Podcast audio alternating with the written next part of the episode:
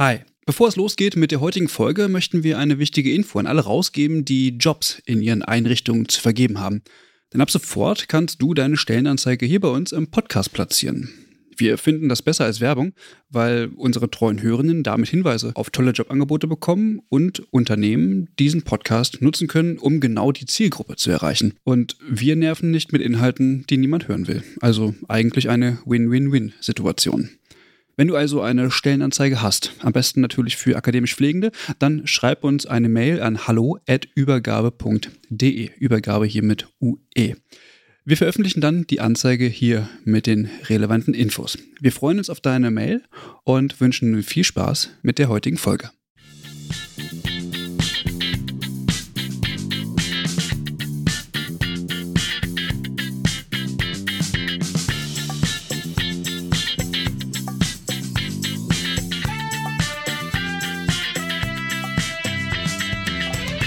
Hi, hallo und herzlich willkommen zu einer neuen Folge des Übergabe-Podcasts. Ich begrüße alle Hörenden, die neu dazugekommen sind und auch alle, die uns schon ewig lange kennen.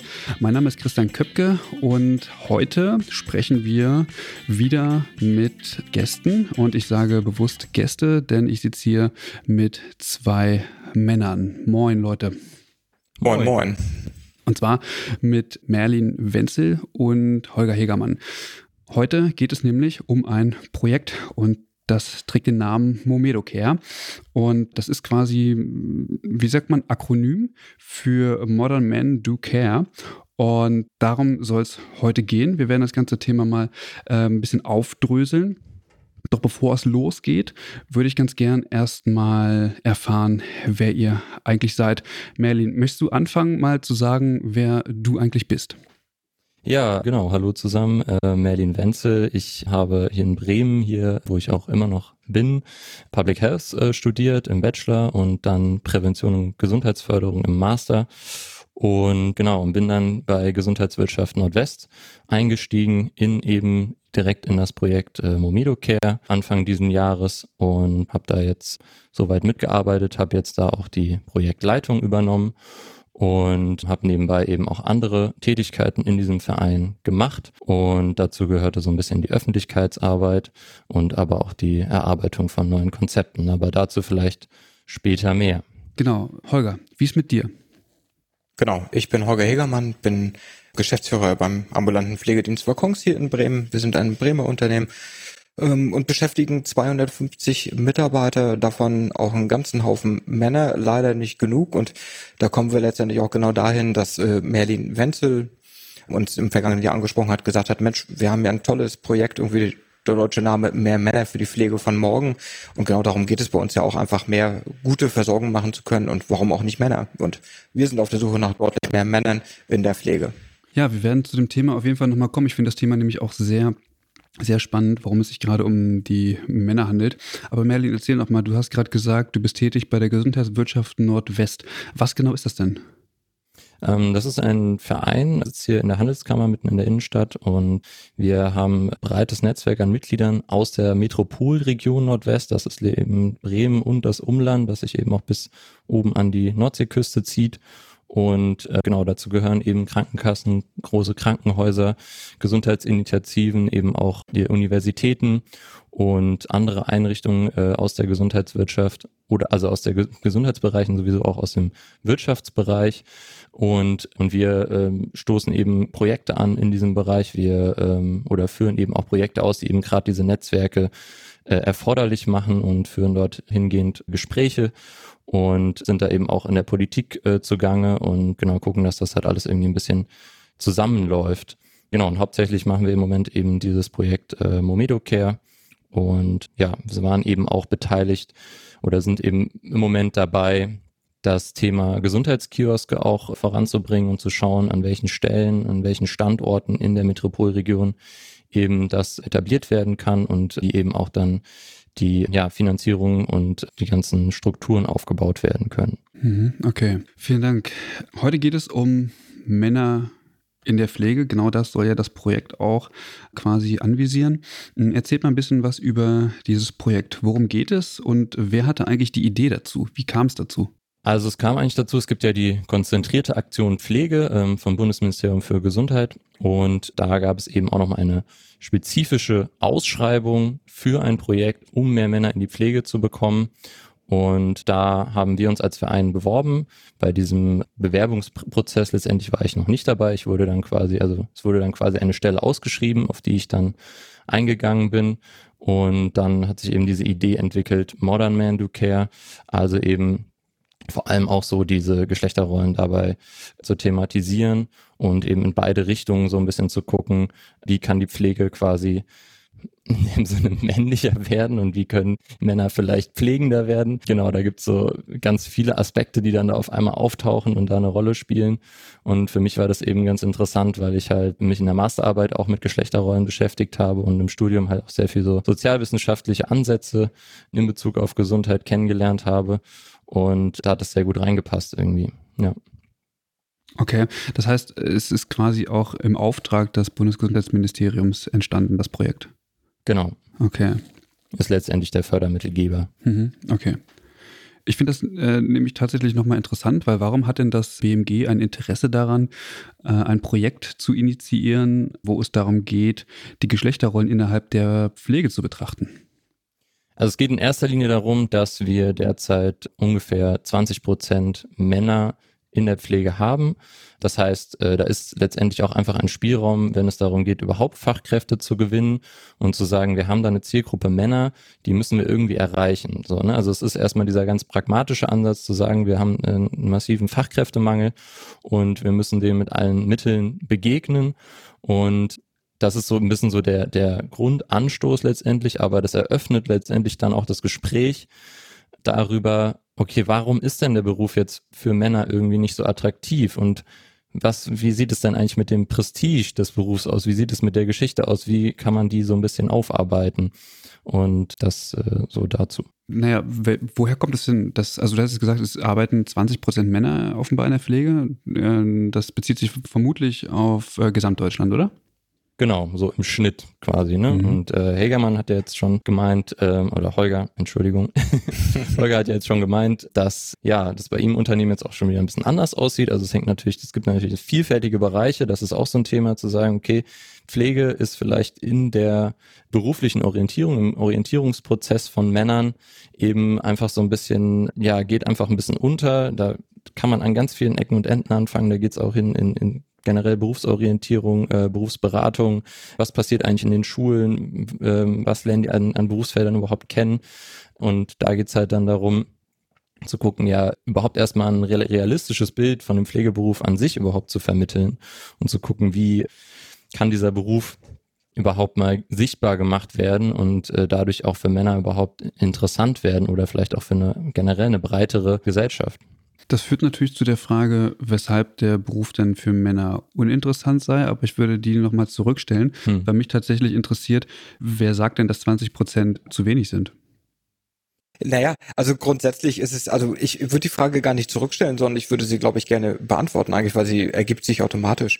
Es ist ja eine gesellschaftliche Prägung irgendwie, warum wir vielleicht mehr Frauen auch in diesem Beruf haben. Ne? Es ist aus der Historie heraus irgendwie, dass es einfach auch so waren, dass das äh, Frauen früher für den Haushalt und für die Pflege, für die Versorgung von Angehörigen zuständig war.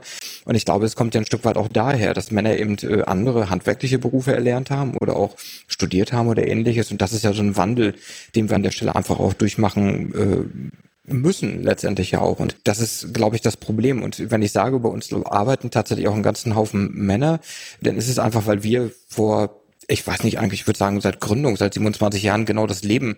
Wir sind paritätisch besetzt bei uns auch irgendwie in, in der Geschäftsführung irgendwie, dass wir männlich und weiblich so abbilden. Für uns war, ist es eigentlich egal, ehrlich gesagt, wer ähm, jemanden anderes versorgt. So, und das ist, glaube ich, am Ende so ein bisschen das Problem, was wir da haben.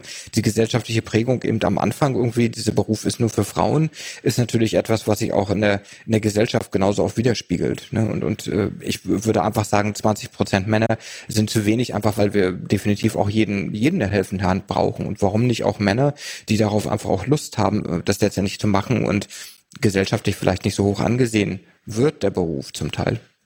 Ja, äh, der, der Grund, weshalb ich ähm, mich das frage, ist, weil wir uns ja irgendwie auch in einer Debatte befinden, wo vielleicht die, äh, die Diskussion um Geschlechter ähm, vielleicht einfach nicht zielführend ist. Also wenn es darum geht, einfach nicht darüber zu sprechen, welches Geschlecht jetzt sozusagen die Pflege äh, durchführt quasi. Also hier werden ja explizit Männer angesprochen. Das heißt, es ist natürlich auch ein geschlechtersensibles Thema auf der einen Seite. Sprich, man sagt, okay, ähm, Frauen haben wir genug oder auch andere oder non-binäre Personen, wie auch immer, aber wir wollen mhm. explizit Männer ansprechen. Und ich frage mich so ein bisschen, ist es Holger, du hast es gerade eben auch gesagt, nicht mhm. irgendwie auch egal? Also warum ist das denn wichtig, wer es macht? Mm, genau, am Ende ist es tatsächlich total egal. Wenn wir äh, einmal in die Geschichte nochmal gucken, irgendwie letztendlich, warum ist es vielleicht auch so, dass das eben mehr Frauen sind. Irgendwie, wir haben heute versorgen wir noch äh, Kundinnen, letztendlich, die auch äh, na, aus, dem, aus dem Kriegsalter kommen, letztendlich dort geboren sind und ähnlich dort äh, tatsächlich sehr schlimme Erfahrungen gemacht haben, wo, wo es ganz eindeutig ist letztendlich, dass die äh, durch Frauen auch versorgt werden müssen. Irgendwie das, das geht auch gar nicht anders. So, das ist für mich so ein Grund. Aber am Ende, irgendwann wird es diese Nachkriegsgeneration so auch nicht mehr geben und so gesehen muss es dann auch egal sein am Ende, wer, wer letztendlich diese, diese Leistung, diese Versorgung auch durchführt. Weil am Ende muss die Fachlichkeit eine Rolle spielen. Ja, das steht im Vordergrund ganz klar.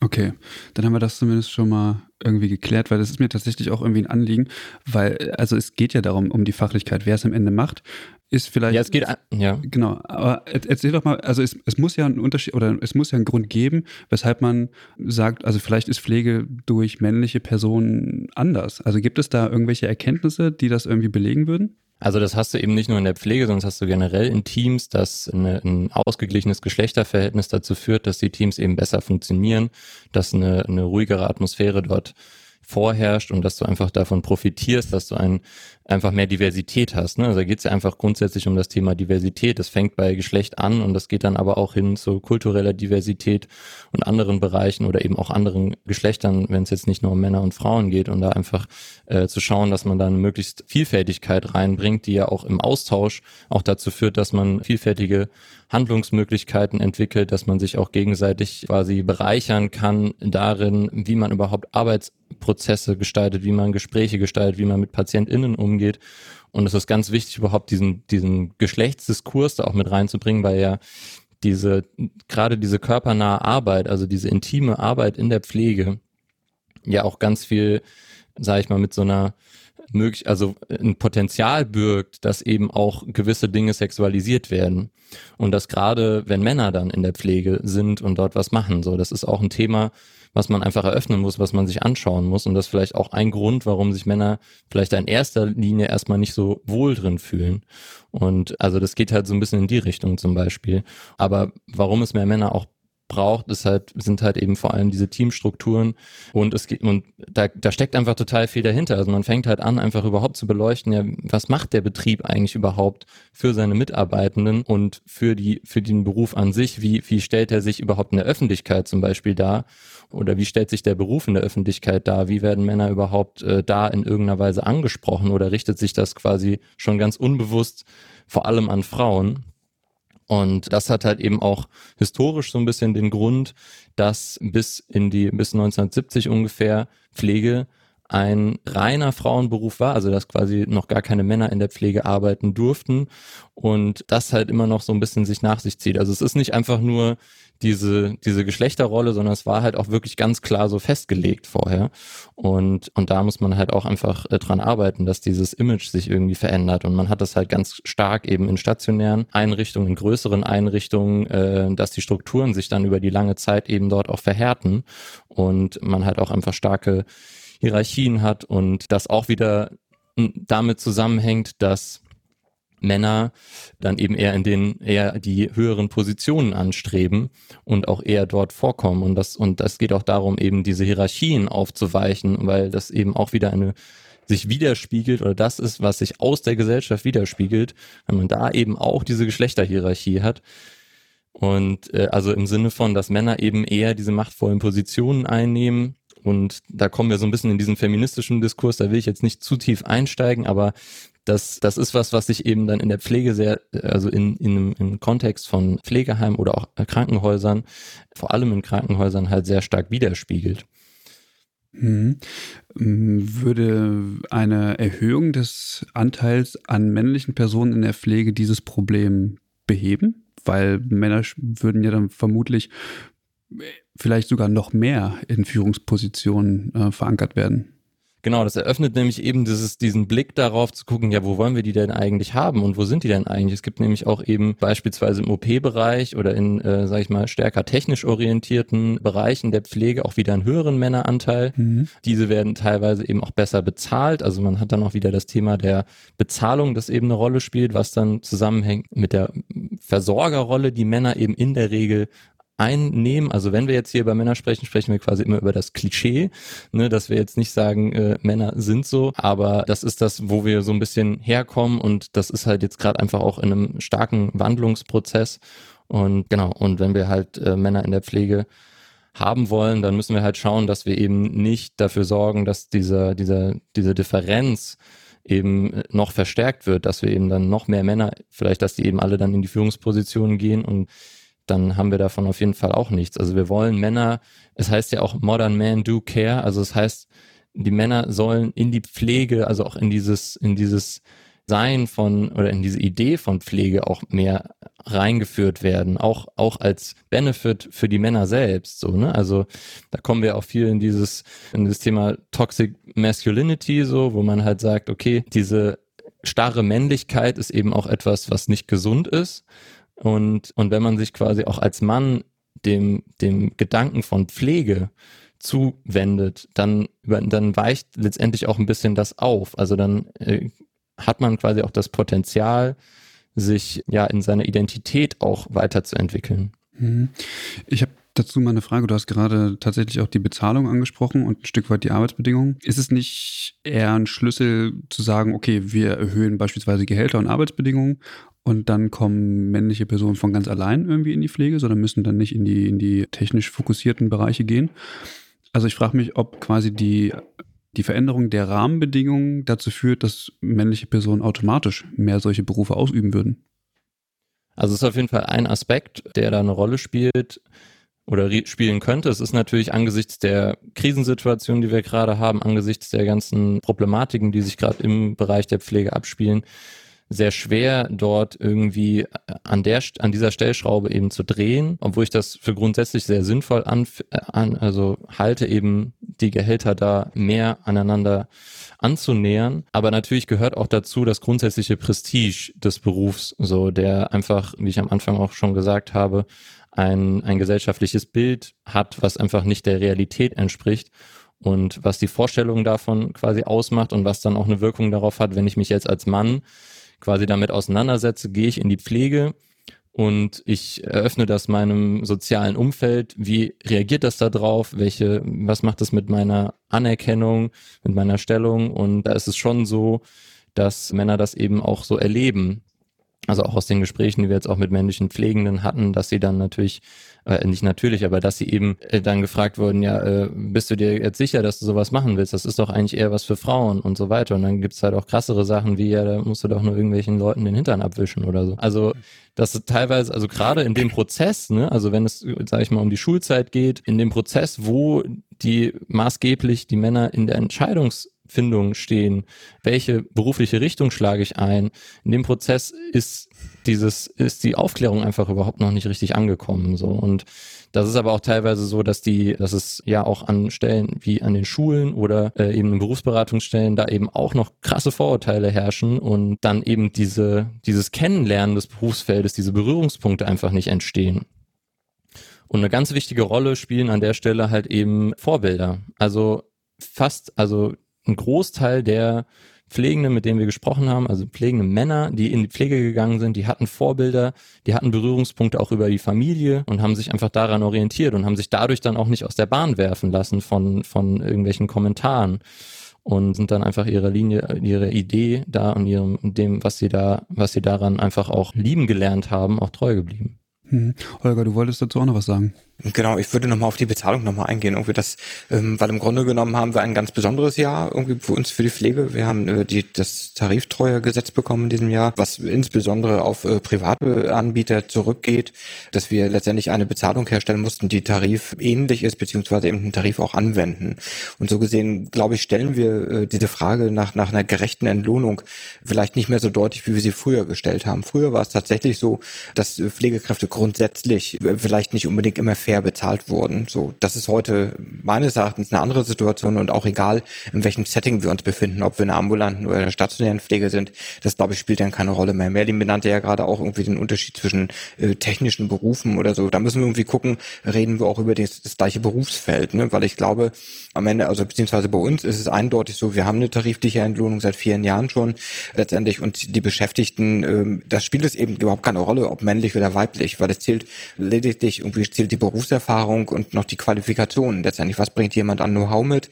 Entsprechend wird er auch vergütet. Und da ist es, spielt es gar keine Rolle, ob es eben ein Mann oder eine Frau ist. Und ich finde es gut, dass wir letztendlich auch die gesetzlichen Regelungen endlich auch dazu haben, dass wir dort in diesem Markt, was das betrifft, zumindest auch Ruhe reinbringen und uns eben um solche Themen kümmern können, um diese gesellschaftliche Aufklärung eben, so wie Merlin ja auch gerade schon sagte, irgendwie in den Schulen anzufangen und zu sagen, irgendwie, das ist ein total cooler Job, der macht auch Spaß. Und das ist am Ende nicht ich sage es jetzt genauso wie Merlin gerade, irgendwie Popo abwischen, sondern am Ende geht es darum, einfach auch Menschen zu helfen, so lange wie möglich in der Situation zu bleiben, ob nur zu Hause oder im Pflegeheim, im betreuten Wohnen oder wo auch immer man in der Pflege arbeiten kann oder der Mensch sich dann auffällt. So, das muss am Ende im Vordergrund stehen und nicht der Wettbewerb um eine Bezahlung. Und da haben wir in diesem Jahr eben einen, einen, einen wichtigen Schritt tatsächlich für die Pflege auch gemacht. Mhm. Also bei mir im Kopf, also was die Bezahlung betrifft, das also würde ich so unter, unterschreiben.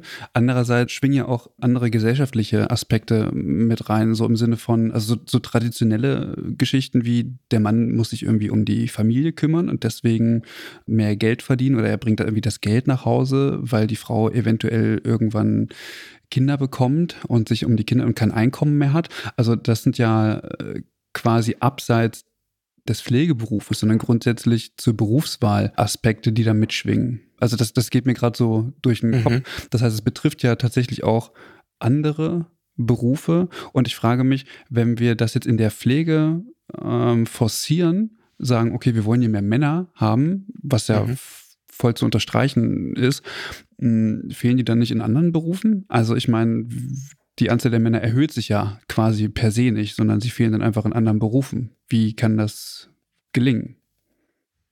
Na gut, am Ende ist es, wir, wir wissen ja auch, wir haben eine, äh, eine zunehmende Alterung letztendlich, immer mehr Menschen, die versorgt werden müssen und fehlen tun sie doch so oder so. Ne? Wie wir aktuell wissen, irgendwie fehlen doch grundsätzlich auch Kräfte, einfach auch, egal ob es Fach- oder Hilfskräfte sind.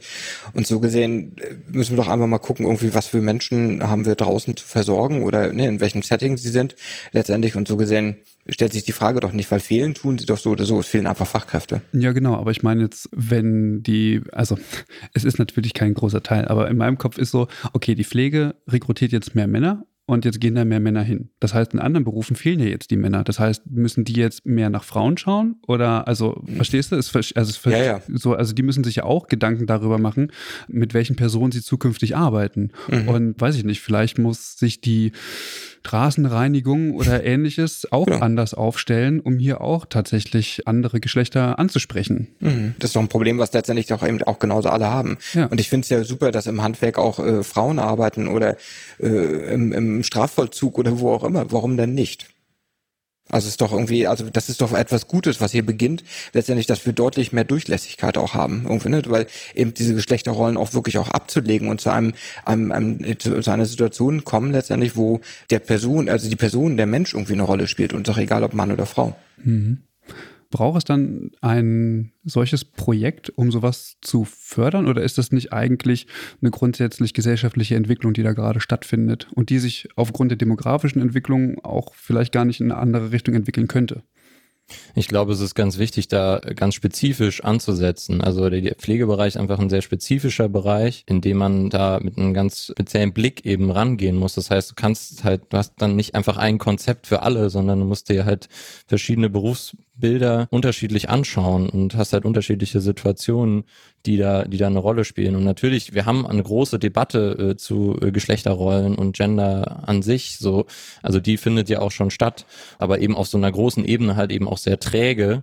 Und jetzt geht's halt darum konkret, okay, ja, da gibt's Pflegeeinrichtungen, die die sind, die haben die alle Hände voll zu tun und die brauchen jetzt einfach Maßnahmen an die Hand, mit denen sie möglichst unkompliziert, sage ich jetzt mal, oder möglichst direkt und auch aus so einer betrieblichen Sicht heraus eben was machen können, so, ne? Mhm. Ja. Genau, was auch ganz wichtig ist, das würde ich unterstreichen, weil das ist ja auch der Grund, warum wir teilgenommen haben. Klar, wir haben eben einen relativ hohen Männeranteil. Wir haben eine, äh, eine Filiale bei uns in der ambulanten Pflege, da haben wir 30 Prozent Männer. Ne? Also das ist dann schon für die ambulante Pflege auch viel. Äh, letztendlich, aber genau das war ja mein, mein Anreiz letztendlich, was kann ich definitiv besser tun? Ne? Wo kann ich besser sein? Weil ich würde den Blickwinkel noch mal ein bisschen erweitern und nicht nur irgendwie männlich und weiblich, sondern einfach diese ganzen Kulturen auch mit reinzubringen. Wir selber, wir sind ein Unternehmen, wir sind gespickt von, von wahnsinnig vielen Kulturen und das ist ist ja auch etwas, wo wir immer drum, äh, wo wir kämpfen letztendlich mit den Menschen, die wir letztendlich in ihrer Häuslichkeit auch versorgen irgendwie, weil wir haben Migration brauchen wir ganz, ganz dringend, letztendlich genauso wie wir Männer brauchen. Und wir haben aber auch äh, manchmal eben ein Kundenklientel irgendwie, was einfach auch sagt irgendwie, äh, nee, die Frau will ich nicht, die ist mir, die ist mir zu, die ist mir, ich nenne es jetzt, die ist mir zu schwarz einfach auf, ne, wo ich dann immer sage irgendwie, da müssen wir massiv gegen vorgehen. Und das, ne, das gleiche haben wir auch mit den Männern, wo wir zum Beispiel gar nicht mehr die Frage stellen, äh, wenn wir einen, einen Kunden aufnehmen, irgendwie letztendlich, äh, ne, wann wollen sie versorgt werden oder durch wen wollen sie versorgt werden, sondern es ist ganz logisch, irgendwie, wir kommen um zwölf und es kommt, Klaus Peter kommt zu ihnen, so was für uns auch gelebte Realität ist irgendwie und, und, und ich glaube, dass viele Einrichtungen da vielleicht noch gar nicht sind, sondern sie eben genau dieses Bild haben, eben, ne, die Frau muss es machen, gefaltete Hände und wir sind doch alle irgendwie auch ganz, oh Gott, wir müssen doch irgendwie tun und machen und, und ich glaube, da müssen wir einfach auch mal wachrütteln, so grundsätzlich und sagen, Mensch, wir müssen durchlässiger werden insgesamt. Mhm. Angenommen, es würden jetzt mehr Männer in die Pflege gehen.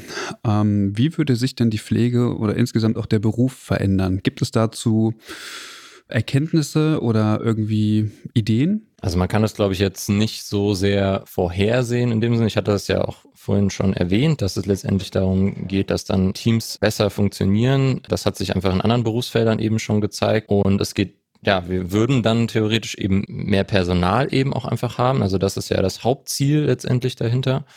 Und es würde halt mehr Sichtbarkeit auch für Männer in der Pflege. Es würde halt auch so schaffen, also es würde halt auch einfach so einen Sog erzeugen. Also das Hauptproblem ist einfach, dass es so wenig Vorbilder gibt, dass äh, einfach die Sichtbarkeit von äh, männlichen Pflegenden so eingeschränkt ist und es einfach nicht typisch ist. Und wir hatten ja jetzt, also was halt auch so ein Thema ist, eben immer wieder zu sagen, ja, wie nutzt man jetzt eben solche Veranstaltungen wie oder eben solche Tage wie eben ein Boys Day oder Girls Day, der mittlerweile auch als äh, Zukunftstag betitelt wird, um eben diese diese Rollenaufteilung da auch dieser Rollenaufteilung auch entgegenzuwirken. Und ich glaube auch persönlich, dass eben ja in dem Fall ein ein ein Boys Day das nicht verbessert hat, sondern eher noch verstärkt, weil eben wenn ich als Junge jetzt diesen, an diesem Boys Day sage, ich gehe in einen, gehe in einen Pflegebetrieb und schaue mir da die Arbeit an, denke ich halt so, ja, es ist ja ganz toll ich, und krieg vielleicht auch Berührungspunkte, aber es ist ja ein Frauenberuf und deswegen ist es ja nichts für mich. Also da muss man ja auch immer gucken, was passiert dann da wirklich am Ende und was ist dann wirklich der, der Lerneffekt dabei. Und, und da sind wir halt auch ganz viel, wenn es jetzt um die Öffentlichkeitsarbeit geht, also wie präsentiere ich mich als Betrieb und wie spreche ich eigentlich Männer an, immer in so einer, sag ich mal, immer in so einer Zwiespaltigkeit von, wenn ich Männer direkt ansprechen will, muss ich irgendwie auch, also weil ich ja quasi Männer überhaupt als Gruppe identifiziere und sage, okay, die haben bestimmte Eigenschaften, die eben auch wieder Vorurteile beherbergen, dann muss ich ja irgendwie sagen, ja, hier, das ist jetzt hier voll der technische Beruf und so. Aber auf der anderen Seite will ich das ja auch nicht. Also auf der anderen Seite will ich ja auch, dass die Männer auch wirklich Pflege machen und dann nicht nur quasi denken, ich kann da jetzt äh, nur männliche Tätigkeiten in dem Sinne machen. Also, ne, also dass man quasi diese Geschlechterrollen auflösen will, aber sie gleichzeitig auch ansprechen muss und irgendwie aufgreifen muss. Und da gibt's halt die Möglichkeit, dann damit einfach zu spielen, da quasi auch so dann Frauen eben in solchen technischen Positionen darzustellen und umgekehrt. Und das ist eben ganz wichtig, ganz viel Vielfalt reinzubringen Also ganz viel, also einfach mit diesen ganzen Bildern, die da dargestellt werden, auch, dass ein Mann eben auch mal äh, jemanden umarmt, eine Patientin oder einen Patienten und auch mal die Hand hält oder nicht immer irgendwie äh, vom, von der Kleidung her auch schon aussieht, wie als würde er dem ärztlichen Kollegium angehören. Und dass man eben da mit den Formaten schon irgendwie guckt, dass man da möglichst Vielfalt reinbringt. Und ich habe das jetzt persönlich auch schon erlebt aus den Gesprächen heraus, dass es eben auch männliche Pflegende gibt, die eben auch genau diese diese Beziehungsarbeit letztendlich, diese, diese, diese leibnahen Tätigkeiten in der Pflege auch suchen. Also die ganz, die im Krankenhaus sind und sagen, ich habe keine Lust auf dieses routinierte Geräte bedienen und vielleicht eher über, über Behandlungen sprechen, als über die Menschen zu sprechen. Also ich will das jetzt nicht so, nicht äh, in irgendeiner Weise abwerten in der Richtung, aber es ist eben durch die Arbeitsweise mehr darauf ausgelegt und dann lieber eben in eine kleinere Einrichtung gehen oder eben vielleicht auch in die ambulante Pflege, wo sie eben ja einfach einen direkteren Kontakt zu den Menschen haben und das auch wieder auch andere Gespräche auch im Kollegium hervorbringen, dass man auch ein, auf einmal ein, ein Kollegium hat, auch von auch ein Zusammensein unter Männern, wo man viel mehr über Gefühle und über Beziehungen spricht und das halt dadurch auch diese dieses Rollenkonstrukt auch wieder so aufbricht, so ne, also das auch ein, einfach äh, ein sehr großer Benefit sein kann, als Mann eben sich da reinzufinden. Hm. Ich ähm, habe gerade einen Gedanken und zwar ist der ähm, Pflegeberuf, was, was Holger eben auch sagte, was, was die Anerkennung betrifft, na, na, natürlich total ja schlecht, sage ich mal so, wie es ist. Und das hat vielleicht was damit zu tun, dass es in Anführungsstrichen ein Frauenberuf ist, so wie du das vorhin gesagt hast, oder es als Frauenberuf betitelt wird. Ich finde ich finde die Bezeichnung ja grundsätzlich irgendwie schwierig, warum ein Beruf nur mhm. weiblich konnotiert sein soll. Aber mh, würde eurer Meinung nach die Berufsattraktivität und auch das Hervorheben der Professionalität des Berufes ähm, sich verändern, wenn man mehr Männer in die Pflege holen würde? Ja, das hatte ich ja auch schon so ein bisschen versucht so anzuschneiden. Also es lässt sich erstmal nur vermuten, aber die Arbeit an dem Beruf selbst oder an dem Betrieb dafür, dass mehr Männer in die Pflege kommen, wenn man die quasi von innen heraus angeht und sagt, wie können wir Strukturen schaffen, wie können wir äh, auch das Gespräch über ja geschlechtliche bezogene äh, Vorurteile oder Problematiken auch eröffnen, das das wertet ja den den Beruf oder den Betrieb an sich auch auf. Also das das da, da, da arbeitet man einfach Themen auf, die die einfach sehr wichtig sind, um den Beruf letztendlich insgesamt interessanter zu gestalten und auch quasi die die Bedürfnisse der der der Pflegenden eben auch mehr in den Vordergrund zu setzen. Vielleicht kannst du da auch, Holger, nochmal was zu sagen, mhm. wie du das vielleicht auch aus deiner Sicht vor allem da äh, wahrnimmst. Genau, also ich würde nochmal unterstreichen, was ich vorhin schon gesagt habe, dass wir bei uns in der Versorgung äh, letztendlich den, dem Kunden ja gar nicht die Wahl lassen, irgendwie ob männlich oder weiblich. Das heißt,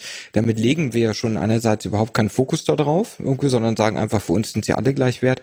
Ähm, und wenn, wenn unsere Kunden eben genauso damit umgehen und sagen, nee, also, also von einem Mann möchte ich doch gar nicht versorgt werden, oder so, dann sagen wir einfach, es tut uns leid, aber wir verstehen es nicht irgendwie, warum sie das nicht wollen, letztendlich. Und, und, und, und da wieder, also natürlich gehen, fallen wir nicht mit der Tür ins Haus und sagen, jetzt denken Sie mal drüber nach, was Sie, ne, wie Ihr Bild überhaupt ist von Menschen oder so. Das tun wir natürlich nicht, aber damit regen wir automatisch natürlich auch zum, zum Nachdenken an. Und ich glaube, das ist am Ende, glaube ich, auch der Schlüssel letztendlich dafür, äh, neben Werbung oder irgendwelchen Gruppen oder was auch immer, ich glaube, jeden Einzelnen auch immer wieder dort abzuholen und zu sagen, Mensch, irgendwie, warum ist es denn wichtig, dass eine Frau kommt? Was macht denn eine Frau besser oder anders, als ein Mann es macht? Weil, wie ich bei uns immer wieder feststelle, es spielt eben überhaupt keine Rolle. Es kommt auf den Typ Mensch drauf an. Ne? Also wir haben auch Männer, die, die, die, die super einfühlsam sind irgendwie und, und, und die also wirklich total gut ankommen. Wir haben hingegen aber auch Frauen, irgendwie, wo man manchmal denkt, so irgendwie, ui, du bist aber heute ganz schön hart drauf, ne? Also das ist denn, du bist jetzt nicht der Sonnenschein am Morgen gewesen. Also das ist doch unabhängig davon, was für eine Geschlechterfrage wir hier stellen, oder? Jein. Einerseits würde ich das so sehen, andererseits äh, gibt es aber Bereiche in unserem Leben, wo wir die Wahlfreiheit haben. Also beispielsweise in der Wahl der Ärztinnen und Ärzte, die uns behandeln. Also hier kann ich halt sagen, nö, ich möchte aber die Frau als HNO oder den Mann als Urologen oder wie auch immer. Also hier habe ich ja sozusagen die Möglichkeit, mir meiner Vorliebe entsprechend auszusuchen, wer mich behandelt. Und äh, wenn ich jetzt pflegebedürftig bin und in eine Abhängigkeitsposition komme, dann habe ich die Wahl plötzlich nicht mehr. Also ist das nicht eher, naja, ich sag mal, weniger wahrscheinlich sagt ihr Klienten äh, in der ambulanten Pflege, weniger Klienten, Kunden, Kunden, Kunden Kunden mhm. zentriert, äh, zu sagen, okay, ähm, es ist, also wir schicken irgendwie irgendjemanden oder mhm. wäre es nicht äh, sinnvoller zu sagen, suchen Sie sich das aus, ja, wir können alles abdecken. Hier haben Sie aber, weiß ich nicht, nochmal ein paar Informationen, weshalb es auch irgendwie okay ist, ähm, nicht über das Geschlecht nachzudenken. So, also damit übernimmt so ein oder euer Pflegedienst dann natürlich nochmal eine andere Aufgabe auch. Also mhm. Aufklärungsarbeit auf der einen Seite, aber gleichzeitig lässt man den KundInnen natürlich auch irgendwie die Wahlfreiheit. Und ich finde das mhm. gerade in einer Abhängigkeitsposition vielleicht gar nicht so verkehrt, äh, entscheiden zu können. Oder zumindest, es ist ja eine Frage, habe ich noch die Kontrolle über meine Situation? Mhm. Also ich, ich würde es nicht unterschreiben, was du gerade gesagt hast, weil ein Arzt, irgendwie bin ich doch heute auch in der Situation, wenn ich einen, äh, einen Augenarzttermin haben möchte oder ähnliches, irgendwie, dann nehme ich das, was ich gerade kriegen kann. Weil auch dort ist doch eine Verknappung zu spüren. Also ich kriege ja nicht Arzttermine hinterhergeworfen. Und genauso ist es doch auch in der, in der, in der Versorgung bei uns in, in der ambulanten Pflege. Wir haben nicht die Wahlmöglichkeit. Irgendwie, weil letztendlich äh, ist ein, ein, ein Kunde wird Teil einer Tour letztendlich. Ich muss einfach gucken, auch irgendwie, wo, ne, wo kann ich ihn am, am besten versorgen, um welche Uhrzeit letztendlich, wo ist es wirtschaftlich, weil das Wirtschaftlichkeitsgebot haben wir nun mal ganz klar, ähm, irgendwie auch sinnvoll für uns irgendwie letztendlich und und da stellt sich am Ende nicht mehr die Frage nach Mann oder Frau. So und auf der anderen Seite muss ich ja glaube ich nicht den gesellschaftlichen Erklärbär spielen, irgendwie das muss ich ja gar nicht machen, sondern eben ich glaube zum Nachdenken anregen und einfach sagen irgendwie, ne, eben wo ist da für Sie der Unterschied irgendwie letztendlich und das ist ja das, was ich eingangs auch sagte. Natürlich, wenn wir jetzt 90-jährige Personen haben oder, oder Frauen eben und auch, wo wir wissen, okay, da gibt es vielleicht eine Kriegsgeschichte, dann gehen wir natürlich auch damit adäquat auch um. Aber ansonsten äh, darf es aus meiner Sicht daraus irgendwie dort keinen Unterschied mehr geben, ob ein Mann oder eine Frau eben kommt. Also, weil das ist etwas, was wir uns, glaube ich, als Gesellschaft auch gar nicht mehr leisten können. Wir, wir haben viel zu wenig Fachkräfte oder überhaupt Pflegekräfte, letztendlich und und ich glaube, da können wir doch alle dankbar sein, letztendlich, wenn auch jemand zur Versorgung kommt, weil wenn ich das bei uns sehe, wir haben Wartelisten letztendlich von, von Kunden oder Kundinnen letztendlich, die da draufstehen, die stehen da manchmal zwei Monate auf dieser Warteliste, bis quasi ein Platz in der ambulanten Pflege frei wird. Und denen sagen wir auch eben, oder wir stellen auch gar nicht die Frage eben, Mann oder Frau, aber wenn die Frage kommt, dann ist es irgendwie, sie können selbst entscheiden, wollen sie auf diese Warteliste oder suchen sich heute einen anderen Dienst. Und da kommt ja schon auch ganz klar als Antwort, es gibt keinen anderen Dienst. So, es ist einfach zu wenig Angebot, was es gibt letztendlich und deswegen, ja, Abhängigkeitsverhältnis mag vielleicht sein, aber haben wir noch die Wahlfreiheit heutzutage? Naja, also ich gehe da nicht 100% mit, äh, was du sagst, weil mhm. nur weil es diese Verknappung gibt und irgendwie diese gesellschaftlichen Zwänge, in denen wir leben, sprich, wir, wir also dass diese Geschlechterverteilung so existiert und man Pflege braucht und aufgrund von mangelnder Wahlfreiheit irgendwie jetzt irgendwie in den Arsch gekniffen ist, heißt das ja nicht, dass man nicht trotzdem die Möglichkeit hat, darauf Rücksicht zu nehmen, wenn jemand einen Wunsch hat. Also wenn jemand sagt, nee, ich möchte bitte, dass Frau, Frau Müller morgens zu mir kommt, um mich zu versorgen und nicht Herr Meier, dann finde ich das wichtig und nicht mhm. irgendwie zu sagen, naja, dann also dann, dann haben sie irgendwie keinen, dann müssen sie sich einen anderen Pflegedienst suchen, weil das ist dann mhm. irgendwie aus meiner Sicht schon irgendwie ein Ausnutzen der aktuellen Situation. Also ich mhm. will das jetzt gar nicht so krass negativ darstellen, aber ich sehe immer, wir haben Personen, die in einem Abhängigkeitsverhältnis sind und sie suchen sich mhm. eine professionelle Unterstützung. Und wenn diese professionelle Unterstützung den Wünschen der äh, KundInnen und der pflegebedürftigen Menschen nicht nachkommen kann, dann ist vielleicht ähm, die Frage, wie viel Professionalität wird hier an den Tag gelegt, zumindest in diesem Punkt, gar nicht pflegerisch inhaltlich. Mhm. Genau, ich glaube, dann, dann habe ich mich da missverständlich ausgedrückt. Natürlich, wenn der Wunsch da ist, dann versuchen wir auch damit umzugehen. Aber wenn die Situation so ist, dass wir einfach, ne, ich sage ja, in, in, in dem einer Filiale 30 Prozent Männer letztendlich, dann, dann müsste ich einfach am Ende auch feststellen, irgendwie, okay, liebe Männer, irgendwie, ich muss euch jetzt entlassen. So, ne? Weil am Ende, wenn ich diese Frage so stellen würde, ist es nun mal auch gesellschaftlich so, dass die, die, die meisten Frauen einfach auch sagen würden, ich möchte lieber eine von einer Frau versorgt werden. So, und das ist ja einfach auch eine Frage, die, die ich mir dann stellen muss, irgendwie, okay, ne, will ich ein reiner äh, Arbeitgeber sein, der, der nur Frauen beschäftigt oder will ich auch Männer haben? Also das, ich, ich verstehe das, was du sagtest mit der Abhängigkeit, das, das, das teile ich auch irgendwie und versuche auch damit umzugehen. Aber wenn ich doch keine Wahl habe, dann kann ich dem Kunden ja auch nicht irgendwie eine Wahl suggerieren, die es am Ende gar nicht gibt. Genau, aber der Kunde kann ja nichts dafür. Das ist, ja, das, das ist halt der Klar. Punkt, auf den ich hinaus möchte. Du hast eine mhm. Firma, die du leitest und du musst mit diesem Problem halt umgehen. Und wenn das Problem so groß ist, dass du sagst, ich muss irgendwie Männer entlassen, das kommt für mich nicht in Frage. Vielleicht müssen wir irgendwie andere Arbeitsbereiche etablieren, wo wir die Männer in Tätigkeit setzen können, wenn sie eben nicht mehr von unseren KlientInnen ge äh, gewollt werden. Dann ist es das Problem der Firma und nicht der pflegebedürftigen Person. Das möchte ich einfach nur nochmal hervorheben. Vielleicht bin nee, ich da auf dem Holzweg, aber ich ja, finde es schon schon. Also, weil am Ende ist es, natürlich ist es mein Problem, gebe ich dir recht, aber am Ende ist es doch ein Problem, ich muss eine Versorgung durchführen. Irgendwie. Und die steht doch für mich ganz klar im Vordergrund. Irgendwie. Und ich kann das respektieren, irgendwie, dass dort jemand einen Wunsch hat und, und ne, auch wenn es gerade sehr hart klang, suchen sich einen anderen Dienst letztendlich. Natürlich gehen wir nicht so damit um, aber am Ende ist das, was, was dahinter steckt. Irgendwie, wenn jemand nicht zufrieden ist mit dem Angebot, was ich mache, letztendlich, dann kann der Kunde doch selber auch entscheiden, äh, nehme ich das Angebot an oder nehme ich es nicht an. Wenn ich jetzt zum Bäcker gehe und dort irgendwie nur zwei Sorten Brötchen äh, vorfinde, aber fünf haben möchte, dann sagt der Bäcker auch, das tut mir leid, das ist das Angebot heute. Ja, natürlich, aber also ich will das jetzt gar nicht also so krass ausdiskutieren. Was nee, aber mir ist das nochmal wichtig zu sagen, du du hast jetzt die Möglichkeit beim Bäcker zu sagen, nee, der Bäcker gefällt mir, ich gehe zu einem anderen Bäcker, ja? Mhm. So, die Möglichkeit hast du. Aber es, es geht hier um Brötchen. Verstehst du? Also es geht mhm. jetzt nicht darum, irgendwie, ich bin, ich bin an meinem Bett gefesselt und da kommt jetzt eine Person, die macht etwas an mir, kommt in meine mhm. Intims- und Privatsphäre und, und sieht jetzt meine Häuslichkeit und dass ich hier nicht aufgeräumt habe oder nicht aufräumen kann oder wie auch immer und sieht meine Wunden und sieht mich nackt und diesen mhm. ganzen Kram. Und das möchte ich Aber wieso hast, das macht wieso der, muss macht das was, was mit, mit der Person? Ja. ja. Entschuldigung, ich wollte da irgendwie auch mal einsteigen und zwar, die, was, was, was ich im Hinterkopf habe, ist eben, wieso hat es, muss das was mit dem Geschlecht zu tun haben? Das ist halt so ein bisschen die Frage, die wir uns da stellen, weil wir müssen halt irgendwie als Gesellschaft dahin kommen, dass das dann nicht am Geschlecht liegen kann, weil wir einfach von dieser Sexualisierung da irgendwie wegkommen müssen. Und es kann ja sein, dass dann trotzdem jemand, dass da auch eine Frau kommt, mit der ich mich, die mir komplett unsympathisch ist, der ich überhaupt nicht vertraue und die einfach, mit der ich mich total unwohl fühle. Das muss ja gar nicht mit dem Geschlecht zusammenhängen. Und umgekehrt kann es auch ein Mann sein, dem ich mich total gut anvertrauen kann in so einer Situation.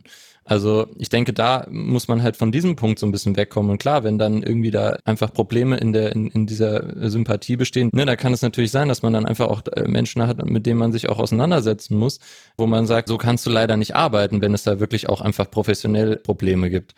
Und wenn das aber nicht gegeben ist, dann, also ich finde, man muss es von diesem, von diesem Punkt eben angehen und nicht von der, von der Diskussion her, wenn jemand einfach aus Prinzip, weil er mit diesem, damit irgendwie nicht umgehen kann, sagt, ich äh, möchte keinen Mann haben, der mich pflegt, ist es ein Wunsch, dem man begegnen kann, der ihm aber eben sehr schwer begegnet werden kann und eher eben einem Wunsch zu sagen, ich möchte konkret von dieser Person nicht gepflegt werden, weil ich dieses, dieses Problem habe. Das ist dann etwas, worüber man reden kann, was man angehen kann. Genau, aber du musst äh, die Aufklärung schaffen. Und äh, wir haben naturgemäß ähm, Personen, die zu betreuen sind, die vielleicht in einer Zeit aufgewachsen sind, wo Geschlechtersensibilität kein Thema gewesen ist.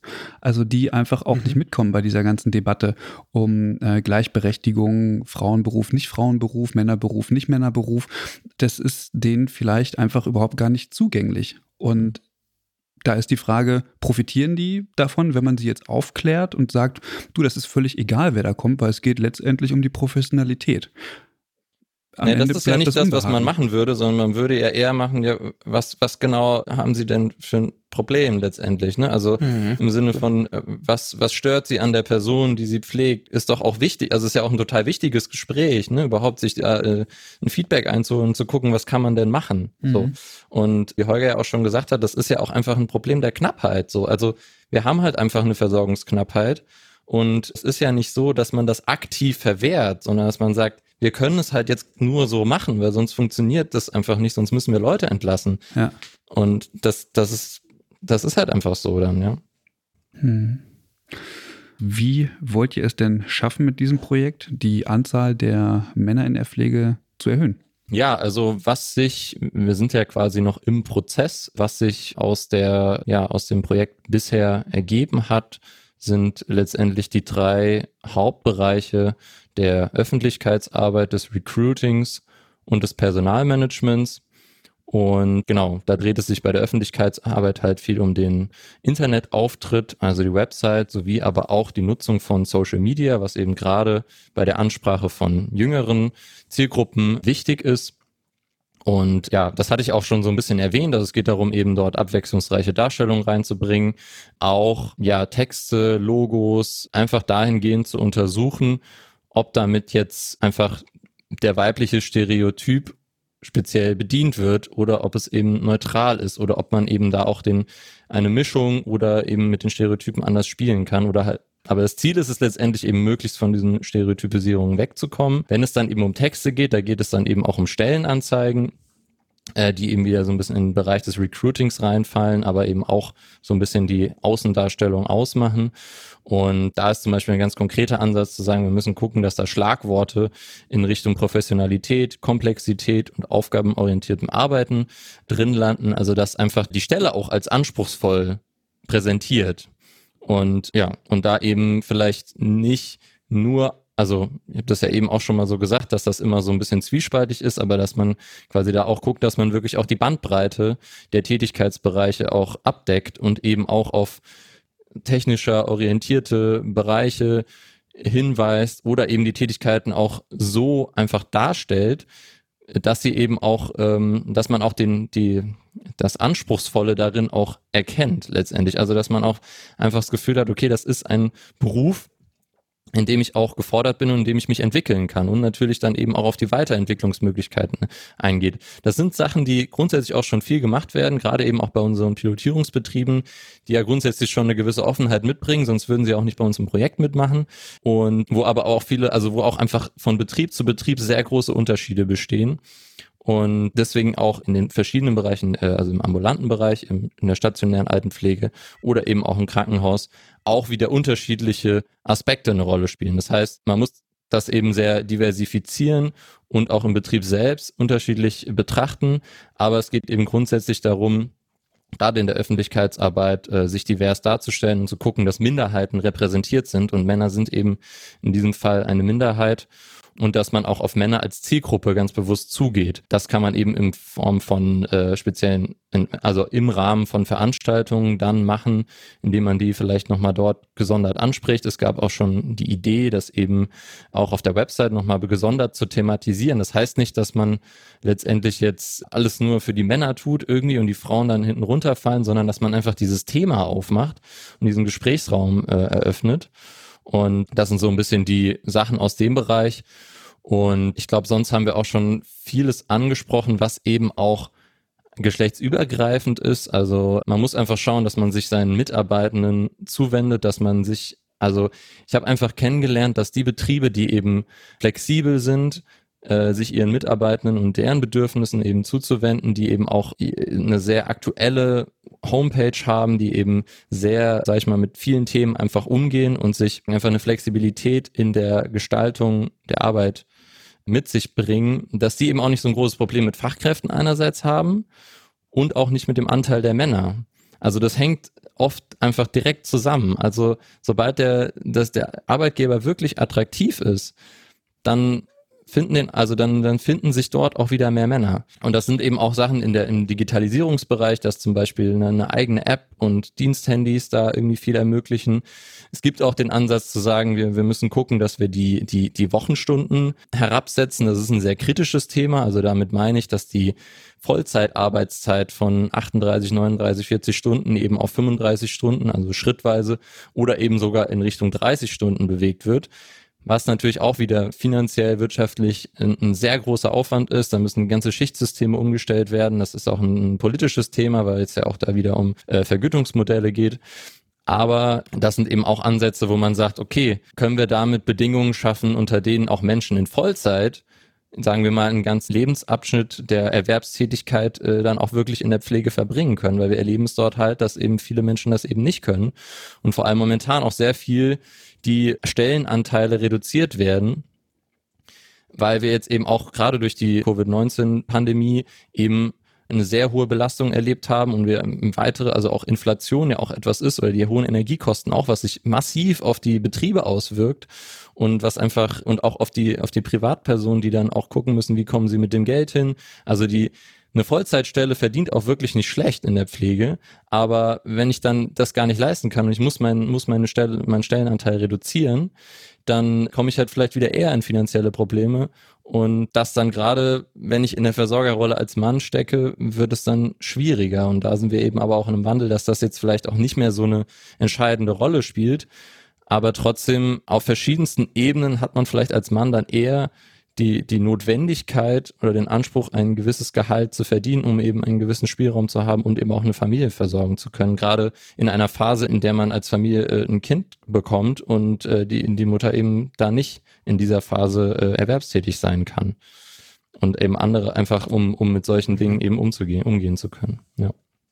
Ich würde noch mal ganz kurz das ergänzen, Christian, ja. wenn ich ganz kurz genau, weil an der Stelle, also Martin Merlin hat ja jetzt irgendwie das ganze große Kino einmal aufgemacht. irgendwie, was alles so passiert ist in diesem Projekt oder was so Ideen sind. Irgendwie, ich glaube, zwei Sachen, die ganz konkret sind. Das eine ist, was, was mir immer wieder begegnet ist, glaube ich, äh, so wie Merlin auch gerade gesagt hat, irgendwie, dass äh, man einfach auch ein bisschen, wie das sagen, ein bisschen mehr Flagge zeigt und irgendwie sagt, okay, nicht nur Frauen oder Männern. Mir begegnen halt viele kleine äh, Einrichtungen irgendwie, egal ob ambulant oder stationär, letztendlich, die eben immer wirklich mit diesem Frauenbild auch äh, werben. Das ist etwas, wo man ganz aktiv sagen muss, irgendwie, ne, macht doch einfach, äh, zeigt doch auch mal einen Mann irgendwie, ne, oder einfach auch auch äh, ähm, irgendwie andere Hautfarben letztendlich. Also das, ne, das gibt ja alles irgendwie, sind nicht nur Frauen letztendlich. Und das andere ist, was wir jetzt seit vielen Jahren machen, letztendlich und was auch super läuft, ist dann wirklich in die äh, in die Schulen oder in die Beschäftigungseinrichtungen zu gehen oder ähnliches irgendwie ähm, und einfach sagen irgendwie, ne, hier hast du mal die Pflege, kannst du ja mal anfassen, kannst ja mal gucken und ausprobieren, wie es ist. Ich war jetzt kürzlich bei einem äh, ganz tollen Projekt irgendwie, was sich ähm, die Joblinge nennt. Das ist etwas, was bundesweit gibt, aber auch in Bremen bei uns hier ist und und äh, wo eben äh, viele äh, junge Männer in, insbesondere, weniger Frauen, eher Männer, sind oft mit Migrationshintergrund auch irgendwie, die einfach am, am Anfang ihres Berufslebens stehen bis 25 letztendlich und gar nicht wissen, was wollen sie eigentlich so richtig. Und das machen wir viele Jahre schon. Das ist etwas, was total mega läuft irgendwie, weil äh, die einfach ein ganz anderes Bild plötzlich bekommen und dann und das ist ne und die haben noch mal ein schwierigeres Problem als wir. Ich nenne wir Deutschen letztendlich so ne. Ich meine, die kommen aus anderen Ländern, äh, muslimischen Ländern zum Teil und und plötzlich feststellen vorstellen, irgendwie, das ist ja ein Beruf, der total viel Spaß macht, total viel Freude mit sich bringt, irgendwie, ne? Ich kann dort irgendwie Menschen helfen, irgendwie letztendlich, ich kann mich ausleben irgendwie und das ist etwas, wo man, also wo ich immer wieder finde, irgendwie, wo man äh, Aufklärungsarbeit dort tatsächlich betreiben muss und einfach sagen muss, irgendwie, okay, dieser Job ist mehr tatsächlich als irgendwie nur äh, Geld verdienen oder äh, am Ende irgendwie Popo abwaschen, ne? Also ja. Ja, ich habe mich, als ihr das gerade berichtet habt, tatsächlich gefragt, also das ist ja auch interessant für Frauen, aber natürlich auch entsprechend mhm. für Männer. Und ich frage mich die ganze Zeit, warum, ähm, also welche Gründe gibt es denn für Männer nicht in die Pflege zu gehen? Und muss nicht genau das der Grund sein, das herauszuheben. Aber ihr habt jetzt ja schon auch eine ganze äh, Bandbreite, also angefangen beim Gehalt, aber eben auch irgendwie ähm, technische Reize zu setzen, um den Beruf dahingehend attraktiver zu machen. Hm, reicht das denn aus? Also gibt es schon, ten, also ich habe jetzt gesagt, es gibt Projekte, wo das zu erkennen ist und dass es auch Arbeitgeber gibt, die, wenn sie sich so aufstellen, ähm, mehr Männer auch in der Pflege haben. Gibt es da, weiß ich nicht, also ist das ein Zufall, dass das so passiert, weil grundsätzlich Fachkräftemangel herrscht und natürlich dann irgendwie mehr Männer hinzukommen? Oder ist es, kann man wirklich sagen, okay, das ist aufgrund dieser Faktoren so, dass hier mehr Männer in der Pflege sind? Kann man diese Faktoren genau benennen? Deine erste Frage war ja so ein bisschen eher, warum äh, ja Männer das quasi nicht machen. Das hatte ich ja auch schon so ein bisschen erläutert. Das hängt halt mhm. eben viel mit dem sozialen äh, Umfeld zusammen und das, was eben auch in der Schule stattfindet. Aber ich würde das eben auch eher so ein bisschen positiv beschreiben. Und, und es ist halt, also was, ein, ich denke einfach diese, diese Offenheit, die ein Betrieb mit sich bringt, in eben in Schulen zu gehen, mit den Pflegeschulen zu kooperieren, auch äh, Veranstaltungen durchzuführen, sich als Betrieb zu präsentieren, auch praktisch die äh, die Pflege erfahrbar zu machen. Also es gibt zum Beispiel auch die Möglichkeit auf einer äh, Veranstaltung auf äh, auch ähm, ich sage auch mal auf Stadtfesten oder gibt's je nachdem, das sind sehr unterschiedliche Formate, da so kleine Einblicke, so wie einen Verband zu machen oder äh, Blutdruck zu messen oder so, also was man tatsächlich wirklich auch als Tätigkeit in der Pflege macht, oder auch ein bestimmtes Gespräch führen. Das geht dann vielleicht ein bisschen weit, je nachdem, was man da für eine Zielgruppe hat. Aber mhm. so richtig konkrete Eindrücke zu schaffen, das ist zum Beispiel eine Sache, die Sichtbarkeit schafft. Das ist wirklich ein, ein ganz wichtiger Faktor, weil diese, der Pflegeberuf geht einfach so schnell unter in der Orientierung von Menschen, was kann ich denn eigentlich tun? Und da ist es auch ganz wichtig, auch eng mit der Berufsberatung in Zusammenarbeit zu sein, sich, sich einfach darzustellen und eben diese Dinge, die ich jetzt eben schon genannt habe, eben dann in die Pflegeschulen eben auch zu tragen, weil da ist ja auch ganz wichtig, dass sich Männer dort angesprochen fühlen und äh, in irgendeiner Weise aufgehoben fühlen.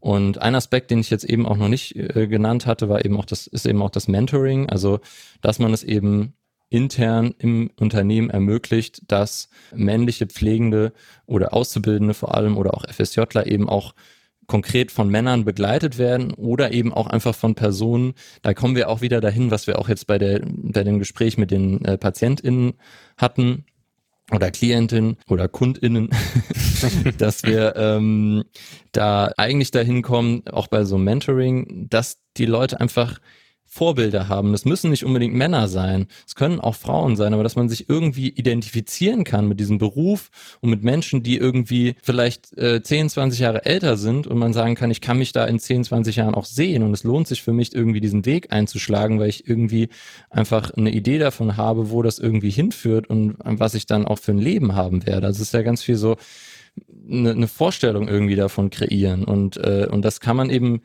natürlich auch darüber erreichen, dass man das vor allem Männern irgendwie ermöglicht, da auch einen Mann irgendwie zu haben, an dem sie sich irgendwie orientieren können. Und es ist eben ganz wichtig, dass sie in, in, in ihren Teams eben auch zumindest einen anderen Mann wiederfinden, weil wenn du dich einfach als Minderheit fühlst, das hast du halt auch in, äh, in anderen, also anderen Diversitätsaspekten, wie ich das auch schon gesagt habe, dann stellt das einfach oft eben ein großes Problem dar. Das ist einfach etwas, was dann dazu führt, dass du irgendwann, also dass die Wahrscheinlichkeit einfach erhöht, dass du an, einem, an einer gewissen Stelle äh, sagst, ich fühle mich hier irgendwie nicht richtig aufgehoben oder ich fühle mich hier einfach fehl am Platz, weil ich niemanden habe, mit dem ich mich vielleicht auf der Ebene austauschen kann oder auch identifizieren kann. Und ja, und da gibt's natürlich auch, was ich auch mit den Vorbildern eben auch meine, also außerhalb von dem Mentoring, gibt es von den, äh, vor allem von stationären Einrichtungen halt oft auch so Prämienprogramme, wo, wo es darum geht, okay, wenn ich jetzt eine Person hinzuhole, äh, also eine neue Arbeitskraft quasi, äh, eine neue Pflegefachkraft hier äh, ins Unternehmen reinhole, dann kriege ich dafür einen Bonus und die vielleicht auch noch. Das ist ja nichts, wo man dann sagt, ja, das, wir wollen jetzt aber nur Männer, so, sondern das ist dann ja was, wo man dann aber sagen kann, wenn ich als Mann vielleicht hier jemanden reinhole aus meinem Bekanntenkreis, dann habe ich direkt oder umgekehrt ein Mann quasi reinkommt und schon ein irgendwie eine Kontaktperson in diesem Unternehmen hat, dann erhöht das einfach die Bindung massiv. Also dann hat man einfach eine, eine, eine stärkere Bezug zu dem Unternehmen und die Wahrscheinlichkeit, dass man dann auch länger da drin bleibt, ist, ist deutlich erhöht. Ja, das ist so dieser eine Aspekt. Auf der anderen Seite muss man natürlich gucken, hat man überhaupt Menschen im Unternehmen, die so solche Rollen einnehmen? Und da gibt es eben auch externe Möglichkeiten. Also es gibt eine Website, ich habe jetzt gerade den Namen nicht auf dem Schirm, aber kann man letztendlich dann über unsere Broschüre, die wir Anfang nächsten Jahres äh, veröffentlichen werden, da werden eben auch ja einfach solche Verlinkungen und werden wir einfach auf Projekte hinweisen, auf äh, andere Prozesse, die eben stattfinden und wo es eben auch externe Möglichkeiten gibt des Mentorings, also dass man quasi da einfach Ansprechpersonen hat und sich dann im Pflegeberuf in gewisser Weise aufgehoben fühlt und einfach äh, Personen hat, mit denen man darüber reden kann. Und um das einfach so ein bisschen die Wahrscheinlichkeit dafür zu erhöhen, dass das alles so insgesamt funktioniert. Das ist ja oft so, dass wenn Männer eben in den Pflegeberuf kommen, dass sie schon ein Umfeld haben, was irgendwie auch in dem Bereich tätig ist oder dass sie einfach aus ihrem Privatleben da Berührungspunkte haben und dafür, dass diese Berührungspunkte überhaupt entstehen können, muss quasi, müssen quasi Bedingungen geschaffen werden und kann man einfach als Unternehmen viel beitragen und äh, das läuft eben auf sehr vielen Ebenen, je nachdem, wo man eben gerade steht und was man eben so umsetzen kann. Christian, wenn ich die Frage nochmal anders, weil deine Frage war ja eingangs, letztendlich reicht es eigentlich aus, dass wir hier tun irgendwie. Und mir geht gerade, ähm, ich weiß es nicht, bestimmt schon 10, 20 Jahre her, geht gerade so ein Fall äh, oder so eine Situation durch den Kopf, irgendwie die Schleckerfrauen. Damals hat die Schleckergruppe äh, geschlossen irgendwie und es gab einen Arbeitsminister seinerzeit, der gesagt hat, irgendwie pflegen kann ja jeder. Irgendwie so, ne? Das ist etwas, was uns nicht, äh, natürlich nicht hilfreich oder es hilft uns nicht in so einer Situation, weil ich glaube, was es wirklich braucht, irgendwie am Ende ist es eine gesellschaftliche Aufklärung, Aufklärungskampagnen, die meines Erachtens ja aus der Politik herauskommen müssen. Letztendlich, dass äh, Pflegen eben auch wirklich jeder kann und egal ob Mann oder Frau, ist es etwas, was wir gesellschaftlich äh, eben aufarbeiten müssen. Und das ist, glaube ich, das, was uns so grundsätzlich noch fehlt, neben den Kampagnen, die es heute zum Teil auch schon gibt. Letztendlich, aber ich glaube, da sind so eine, so eine grundsätzliche politische Aussage einfach auch dazu, zu sagen, irgendwie pflegen kann jeder. Weil am Ende sind es ja, wir sind jetzt so, so ein Beispiel in der, in der Pflege letztendlich irgendwie, dass wir dieses Männer-Frauen-Thema haben. Aber am Ende, du hast es ja eingangs ja auch gesagt, irgendwie haben wir ja genau die Frage, irgendwie, warum kann nicht eigentlich auch jeder irgendwie jeden Beruf ausführen? Und da gehört es für mich einfach auch dazu, dass der politische, äh, der, der politische Apparat letztendlich auch dafür sorgt, irgendwie, ähm, dass es auch da nochmal aufgearbeitet wird. Naja, die Antwort darauf ist natürlich, weil es eine bestimmte Bildung und äh, äh, voraussetzt. Mhm. Also pflegen kann eben nicht jeder. Mhm. Und auch nicht jede. Also das will ich nochmal festhalten. Also mhm. geschlechterspezifisch vermutlich schon. Mhm. Äh, aber was, also da, dazu gehört aber auch, dass man eine gewisse Bildung mitbringt, um diesen Beruf auch professionell auszuüben. Und Bock darauf habe. Ich muss einfach Lust haben, letztendlich am Menschen etwas zu machen, für einen Menschen. Naja, aber man muss auch die Anforderungen erfüllen. Also ich habe auch Bock, klar. irgendwie in einem Düsenjet äh, für die Bundeswehr zu fliegen, aber ich kann das nicht. Und ich das bin auch, richtig. genau. Klar, natürlich. Aber das hat ja wiederum jeder Beruf, jeder Zugang zu einem Studium oder ähnliches, hat bestimmte Voraussetzungen. Ja. Ja, ja, ja. Also das mit dem Pflegen kann jeder. Da gibt's auch Stimmen, die gesagt haben, ja, das hat dem Beruf vielleicht auch eher geschadet, ne? So im mhm, Sinne von äh, äh, das ist einfach abgewertet, diese Tätigkeit, als eine, als eine, eine herausfordernde professionelle Tätigkeit. Und deswegen auch gerade um Männer, das war ja vielleicht eben auch was, wo man sagt, okay, mit so in die Richtung, also ist jetzt sehr extrem in der Richtung, hat man vielleicht eher Frauen angesprochen. Und ich, das, und da kommt man ganz schnell äh, auf sehr dünnes Eis, aber, ähm, aber ähm, das war vielleicht, ist vielleicht auch etwas, was sich dann in den Stellenanzeigen ganz subtil irgendwie auch wieder so ein bisschen ein, eingebürgert hat, zu sagen, das ist ein ein angenehmer Beruf, sagen wir mal so, oder ein Beruf äh, mit sehr viel Liebe und Herz, was er ja auch ist. Aber es gehört, gehören eben auch sehr anspruchsvolle Tätigkeiten dazu und es können sehr herausfordernde Situationen entstehen und, äh, und man wächst da drin als Mensch einfach sehr stark. Also ich selber komme jetzt nicht aus der Pflege, aber das ist einfach, was ich aus diesen ganzen Eindrücken erlebt habe, äh, die ich jetzt so gesammelt habe in persönlichen Gesprächen und dass ich auch eine, eine Bewunderung auch für Pflegende dadurch nochmal viel stärker entwickelt habe und gerade auch für Männer in der Pflege, weil ich mich ja eben einfach mit diesem Geschlechtsthema auseinandergesetzt habe. Es hat für mich persönlich auch sehr viel ausgemacht und ich einfach merke so, wow, das ist, das geht, ist einfach total bereichernd und es sind einfach sehr, wie soll ich sagen, äh, ich, einfach die Männer, die ich in der Pflege erlebt habe, sind einfach sehr gereift mit diesem Beruf, so in ihrer Männlichkeit, in ihrer Identität auch und in den Problemen, mit denen man da eben eben umgehen muss. Ja. Mhm. Ich habe noch mal eine Frage, weil ich das noch nicht so ganz durchdrungen habe.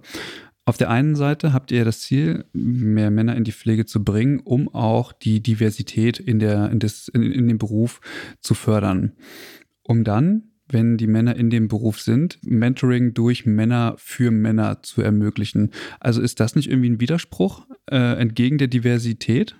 Es geht darum, das zu ermöglichen. Das heißt nicht, dass man dann sich darauf fokussiert, dass Männer immer nur Männer als Mentoring haben. Mhm. Also das ist ja einfach eine Begleitperson zu haben, ist ja auch wieder ein Unterschied davon, in welchem Team arbeite ich und ob das Team letztendlich divers ist. Mhm. Und es geht natürlich eben auch dahin zu kommen, zu sagen, okay, wenn ich eine andere Person habe, die eben nicht männlich ist, äh, wo die, wo einfach die Beziehung stimmt und äh, man irgendwie auf derselben Wellenlänge ist, dann ist das, das ist letztendlich das Ziel.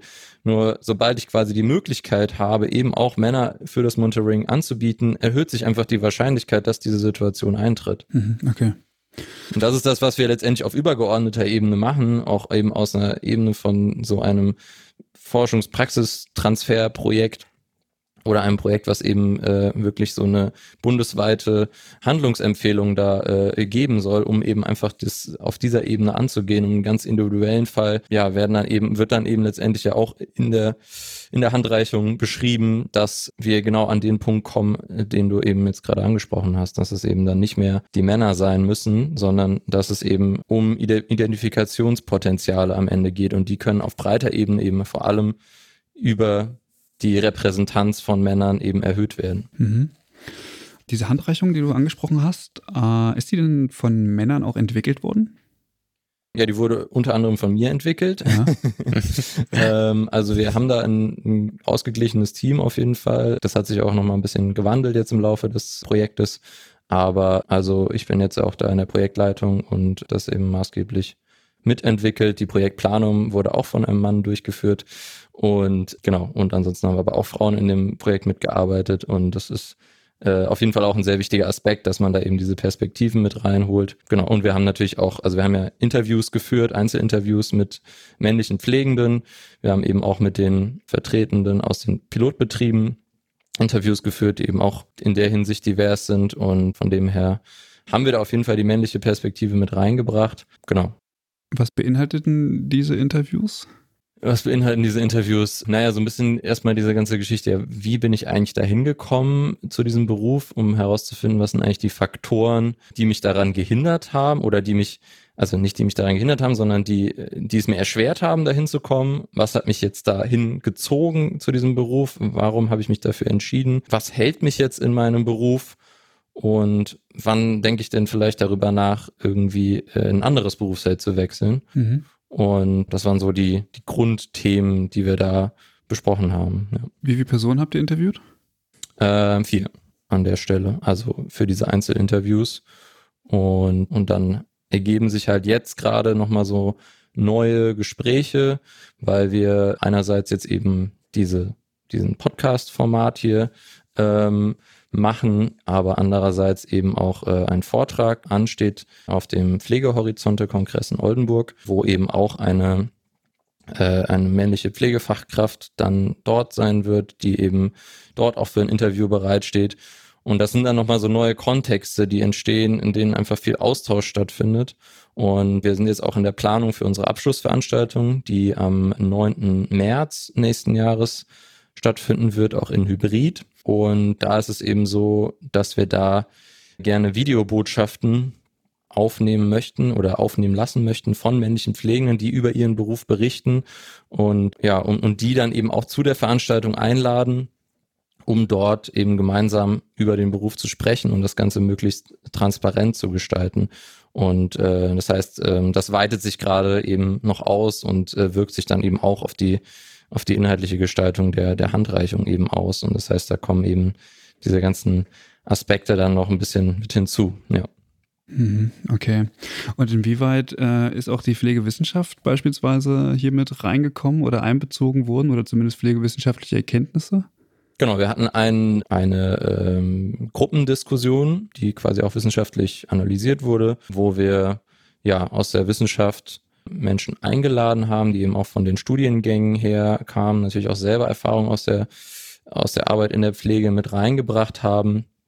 Und, äh, und wir haben eben eine internationale Literaturrecherche auch durchgeführt, woraus wir eben auch die Ergebnisse mit in die Entwicklung der Maßnahmen eingebracht haben. Hm, okay. Ja, also ich würde jetzt natürlich fragen, was für Erkenntnisse gerade aus der wissenschaftlichen Sicht äh, sind denn hierbei rausgekommen und inwieweit sind die in die Handreichung einbezogen worden?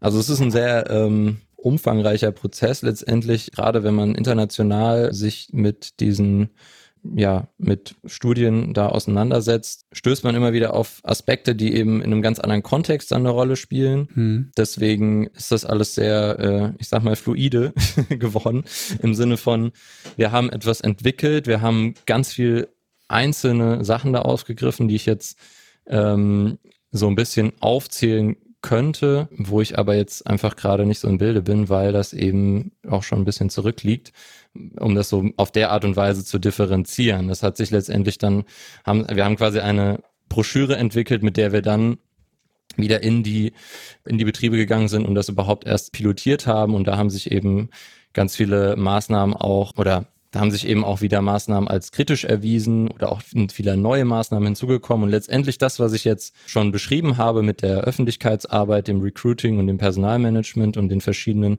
Aspekten, die ich da genannt habe, das sind letztendlich Maßnahmen, die eben aus der Literaturrecherche vor allem entstanden sind und auch so ein bisschen im Zusammenhang mit den Interviews, aber vor allem eben aus der Literaturrecherche, hm. um das so ein bisschen grob ähm, zu haben. Äh, ansonsten war das wirklich sehr vielfältig und ja. Hm. Ähm, gibt es eigentlich auch Hinweise, vielleicht auch aus der Literatur, hm, dass berufspolitische Aspekte auch eine Rolle spielen für die ähm, Ergreifung eines Berufs für Männer? Also sprich, inwieweit kann man sich organisieren? Inwieweit ähm, ist ein Beruf auch grundsätzlich organisiert? Ja, also ich hatte es so ein bisschen mit dieser Weiterbildungsmöglichkeit, also dass man irgendwie äh, beschrieben, dass man irgendwie Karrierewege da drin sieht und natürlich generell auch mit der Art und Weise, wie professionell sich ein Betrieb da überhaupt präsentiert. Wir sind da natürlich vor allem auf die, auf die Sicht der Betriebe eben eingegangen. Ansonsten kannst du sonst noch mal ausführen, was noch weitere Aspekte oder was du genau meinst damit berufspolitischen Aspekten, die da noch eine, eine, Rolle spielen können? Naja, wir haben ja seit einigen Jahren die Diskussion und auch die Bestrebungen, ähm, berufspolitische Vertretung, also sprich eine Pflegekammer zu etablieren, hm, wo hm, die Pflege hm. dann entsprechend organisiert ist. Hm. Und es kann ja sein, dass äh, eine, die, die, Mitgliedschaft in einer, in einer Kammer oder grundsätzlich die, die Möglichkeit einer Lobby ähm, oder die Existenz einer Lobby auch dazu führt, dass Männer sagen, ja, das ist ein Beruf, der, ähm, der, ist, der ist so aufgestellt, dass man sich auch in verschiedenen Bereichen nochmal organisieren kann. Dass das vielleicht ein wichtiger Aspekt ist, als nur die, die Verrichtung des eigentlichen Berufes. Also ich kann mir das sehr gut vorstellen, aber das ist jetzt aus den Gesprächen und auch aus der Recherche noch nicht hervorgegangen. Mhm. Also da ist es nicht konkret drin aufgetaucht und ich ja, meine auch, dass es eben dazu dementsprechend auch noch keine Ergebnisse gibt, ja. Ja, okay. Ich glaube, da würde ich nochmal, also weil ich glaube auch, man, wir wissen ja aus der Pflege oder aus den ganzen äh, Kammern, Gründungen und auch wieder irgendwie, dass es nicht mehr gab am Ende, ähm, dass es, glaube ich, für die Wahl des Berufes, glaube ich, keine, keine Rolle, ehrlich gesagt, spielt. Also das ist dann die, die Pflege hat immer das Problem, dass da die Professionalisierung und eben auch so diese Lobbyarbeit oftmals ja auch fehlt. Irgendwie, und ich stelle aber auch immer wieder fest, dass es da auch kein äh, Interesse seitens der Pflegenden letztendlich auch gibt. Irgendwie, ne? Also das ist dann, wenn ich in meinem Unternehmen gucke, ähm, wir sind eben grundsätzlich gut aufgestellt und aber wenn ich da die, die Frage nach einer Pflegekammer stelle oder so, da kriege ich dann meistens irgendwie, was ist das? Kannst du mir das nochmal kurz erklären vielleicht? Und ich glaube, weil das Interesse so groß ist. Und ich glaube, dass auch nicht, dass es ein Grund ist, irgendwie den Pflegeberuf am Ende zu wählen. Mhm. Ja.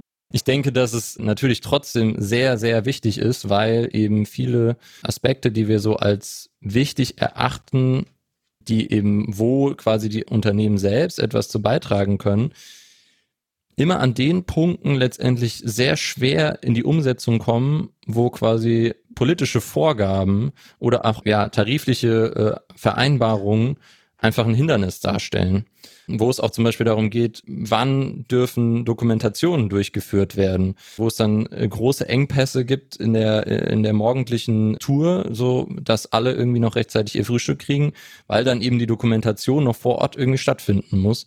Oder ist eben einfach durch, äh, natürlich, das dann wieder ein anderer Aspekt, irgendwie durch bestimmte Prozesse nicht möglich ist, das in irgendeiner Weise auszulagern oder irgendwie zu erleichtern. Aber da sind halt auch manchmal einfach so sehr strenge Vorgaben, die es einfach sehr schwer machen, das durchzuführen führen. Und ich denke, da ist es total wichtig, auf jeden Fall solche Strukturen, so eine Vertretung zu, zu etablieren, um eben diese Bedürfnisse und diese diese Feinheiten letztendlich dann auch irgendwie auszuarbeiten und, und da äh, auf dieser Ebene äh, zu agieren. Also es ist, wie ich ja auch schon mit der, mit der anderen Maßnahme zu den äh, Wochenstunden gesagt habe, das sind Dinge, die kannst du als einzelner Betrieb überhaupt nicht bewältigen, willst du vielleicht auch nicht unbedingt weil du brauchst halt die politische Unterstützung und da muss irgendwie der, der Diskurs vor allem irgendwie äh, losgehen. Ja. ja. Was sind denn so die nächsten Schritte des Projektes? Genau, wie schon beschrieben, also wir sind jetzt dabei, diese, ja, die Handreichung, was letztendlich der Kern des Projekts ist, fertigzustellen. Wir sind eigentlich mit der Pilotierung und auch deren Evaluation durch. Wir haben am Ende nochmal eine Fokusgruppensitzung durchgeführt mit den Pilotbetrieben, wo wir dann letztendlich die äh, einzelnen Ergebnisse nochmal gemeinsam diskutiert haben. Und ja, jetzt wird eben diese Handreichung fertiggestellt und jetzt werden äh, eben nochmal Projekte der Öffentlichkeitsarbeit durchgeführt, weil wir tatsächlich eine sehr große Öffentlichkeitswirksamkeit ähm, haben mit diesem Projekt und einfach viele Menschen deutschlandweit auf uns aufmerksam werden. Es ist einfach ein Thema, was noch äh, sehr wenig bearbeitet wurde und ja, und da in die Planung von der, von der Abschlussveranstaltung zu gehen. Genau, das ist so ein bisschen das erstmal der Ausblick und dann ist das ja auch ein relativ kurzes Projekt mit 18 Monaten insgesamt, was sich dann jetzt so langsam dem Ende zuneigt und äh, machen uns natürlich jetzt auch Gedanken, wie kann es weitergehen, was können wir da für Verstetigungsmöglichkeiten schaffen. Hm, okay. Wie, wie lange geht das äh, Projekt? Bis Ende März 23. Okay. Und dann kommt quasi die Handreichung, also das ist sozusagen das, das Ziel des Projektes. Oder genau. wird es ein Anschlussprojekt geben, wo man dann tatsächlich auch die Maßnahmen aktiv durchführt, um dann auch zu evaluieren, naja, funktioniert das jetzt? Genau, das wäre auf jeden Fall eine sehr sinnvolle ähm, Anschlussmöglichkeit, ähm, die natürlich jetzt, ja, jetzt wo jetzt so ein bisschen ansteht, das eben nochmal ein bisschen auszuarbeiten und zu schauen, ähm, wie kann man das irgendwie auch, äh, wie kann man für sowas möglicherweise eine Förderung erlangen. Genau, was da eben einfach noch für Möglichkeiten gibt. Das wäre auf jeden Fall sehr sinnvoll. Wir hatten jetzt eine, eben durch diese kurze Projektzeit auch eine relativ kurze Pilotierungsphase, in der jetzt quasi äh, durch die Durchführung der Maßnahmen angestoßen werden konnte und auch sehr gut über Gespräche quasi reflektiert werden konnte, was irgendwie gut funktioniert und was nicht und was quasi noch die Bedürfen Bedarfe sind und so weiter. Aber um tatsächlich äh, ja derart umfangreiche Maßnahmen, die auch eben erst langfristig in irgendeiner Weise eine Wirkung zeigen, äh, zu evaluieren, braucht es natürlich ein, ein langfristiger angelegtes Aufbauprojekt. Und das, äh, da steht aber, da gibt es eben einfach jetzt noch nichts Konkretes dazu. Ja. Mhm, okay. Dann sind wir am Ende. Und ich frage mich, haben wir irgendwelche Aspekte vergessen oder gibt es noch etwas, was ihr hinzufügen wollt? Ich würde, glaube ich, nochmal benennen, was sind eigentlich so letztendlich die, die, die Schlussfolgerung irgendwie letztendlich die wir daraus ziehen oder welchen Mehrwert hatte denn eigentlich so ein Projekt? Das ja. wäre eine Frage, die du auch immer wieder auch benannt hast, Christian, ähm, letztendlich. Und äh, da muss ich einfach sagen, für uns oder auch für die anderen vielen Unternehmen, die sich daran beteiligt haben, glaube ich, ist auch dabei herausgekommen, irgendwie wir machen ähm, schon so, so einiges irgendwie. Wir können in bestimmten Bereichen irgendwie vielleicht nochmal ein bisschen besser werden, irgendwie, ne, wir als auch andere letztendlich. Und ich glaube, das Entscheidende ist es, sich mit diesen Themen immer wieder auseinanderzusetzen umsetzen. Also einfach ne, dieses Männerthema, Diversität und das alles immer wieder zu hinterfragen oder auch Kulturen eben, ne, was für Beschäftigte habe ich eigentlich irgendwie und, und dafür finde ich solche Projekte natürlich auch immer richtig, richtig klasse, irgendwie, weil sie, die regen einfach auch zum Nachdenken an. Und das ist für mich ein totaler Erfolg eben auch, auch wenn es, wie Merlin gerade sagte, ein sehr kurzes Projekt tatsächlich war, äh, wo wir als, als, als Praxis äh, letztendlich auch nur Merlin korrigiert mich, glaube ich, zwölf Monate, glaube ich, einen gewissen Anteil daran hatten. Ähm, irgendwie und, und aber dieses sich damit stetig zu beschäftigen, ist etwas, was ganz wichtig dabei ist und für mich einen Erfolg auch darstellt. Und die Broschüre, ja, da sind äh, gewisse Sachen auch drinne, ähm, die wir für uns nochmal prüfen. Irgendwie eine Sache ist zum Beispiel rausgekommen für uns, dass wir eben auch zum Beispiel eine, eine Person haben, die sich bei uns äh, professionell im, im Social Media kümmert. Letztendlich, wo wir einfach hier aus diesem Projekt heraus dann eben auch den Anreiz dazu bekommen haben, ähm, einfach nochmal ein bisschen, ja, einfach das ein bisschen professioneller aufzustellen, damit wir uns solchen Themen eben wie jetzt auch hier speziell für Männer eben dann auch irgendwie besser widmen können. Hm. Und seht ihr es, also wessen Aufgabe ist es denn jetzt tatsächlich, diese Erkenntnisse, die ihr jetzt quasi aus dem Projekt gewonnen habt, durchzuführen? Also muss das jetzt äh, oder müssen das die Arbeitgeber selbst sein oder ist das BMG hier eher in der Pflicht? Also wo ähm, oder von wem aus sollte so eine Kampagne jetzt ausgehen und wem stehen diese Ergebnisse am Ende dann auch zur Verfügung? Also das ist ganz klar eben auf die äh, Betriebe selbst, also auf die Arbeitgeber ausgerichtet. Also es soll eine, eine Handreichung sein, mit denen die selbst eben äh, einen Handlungsspielraum erlangen, also Projekte ja, oder Maßnahmen einfach durchführen können. Und das heißt, ja, das ist einfach die, das Ziel dieses Projekts. Das ist natürlich jetzt, kann man natürlich trotzdem sagen, was kann jetzt eben das BMG da noch tun, was, äh, da werden wir auf jeden Fall auch äh, noch im Austausch sein, was wie auf diesem Projekt aufgebaut werden kann. Wird aber auch nicht damit getan sein, zu sagen, wir machen jetzt irgendwie nochmal ein längeres Projekt und damit setzen wir die Maßnahmen jetzt um und dann ist gut so, sondern das ist halt auch ein kontinuierlicher Prozess. Man muss nachhaltige Strukturen etablieren im Unternehmen und das ist halt was, was auch sehr individuell ist äh, von Unternehmen zu Unternehmen, beziehungsweise auch von den verschiedenen Bereichen der Pflege. Und deswegen, ja, ist halt die Frage, also geht es darum, dass die Unternehmen halt selber einfach gucken, okay, was kann ich davon umsetzen? Ähm, wie kann ich vielleicht auch äh, eine Stelle dafür schaffen? Und also ja, dieser Handlungsspielraum, der wird dann schon den äh, Unternehmen an die Hand gegeben. Ja. Mhm, okay. Super, dann vielen Dank, dass ihr euch die Zeit genommen habt, mit uns über Momedocare zu sprechen. Wir werden das äh, Projekt ein bisschen im Auge behalten, schauen, was dabei rauskommt und ob sich eventuell tatsächlich auch irgendwie ja, ein Trend dahin bewegt oder ersichtlich ist, tatsächlich mehr Männer in die Pflege zu holen und nicht nur in den äh, technisch äh, basierten Bereichen. Denn ich glaube, da ist der Bedarf eher geringer. Das habt ihr äh, anfangs auch gesagt. Damit war es das für diese Woche der Übergabe. Ich äh, danke allen Hörenden, die zugehört haben. Die entsprechenden Informationen zu dem Projekt und über das, was wir heute besprochen haben, findet ihr natürlich in den Show Notes. Dort auch noch ein paar Links, um uns zu unterstützen. Gerne weitererzählen, wenn es euch gefallen hat. Und ja, vielen Dank an Holger, vielen Dank an Merlin und macht's gut. Dankeschön. Vielen Bis Dank. Bald. Ciao. Tschüss.